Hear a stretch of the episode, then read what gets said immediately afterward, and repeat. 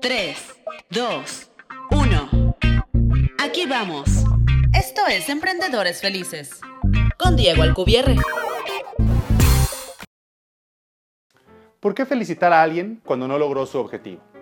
Fácil, porque lo intentó, porque hizo más que el 99% de las personas. Está bien, no lograste tu objetivo, pero avanzaste. Estás más cerca de tu próximo objetivo. Te expandiste, creciste, aprendiste, mejoraste como persona.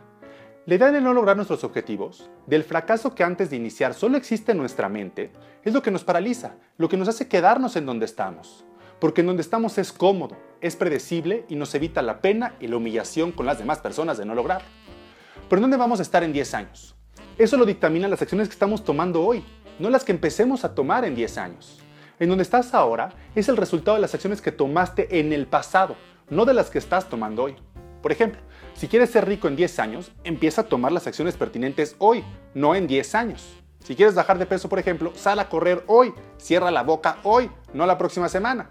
Y si no eres rico en 10 años, y si te mataste de hambre un mes y solamente bajaste un kilo, no importa, avanzaste, estás más cerca de tu objetivo. Y ahí está la felicidad verdadera, en el progreso, no en el objetivo. Bien lo dice Tony Robbins, te puedo decir el secreto de la felicidad en una sola palabra, progreso. Así que si no alcanzaste tu objetivo hoy, felicidades, síguelo intentando.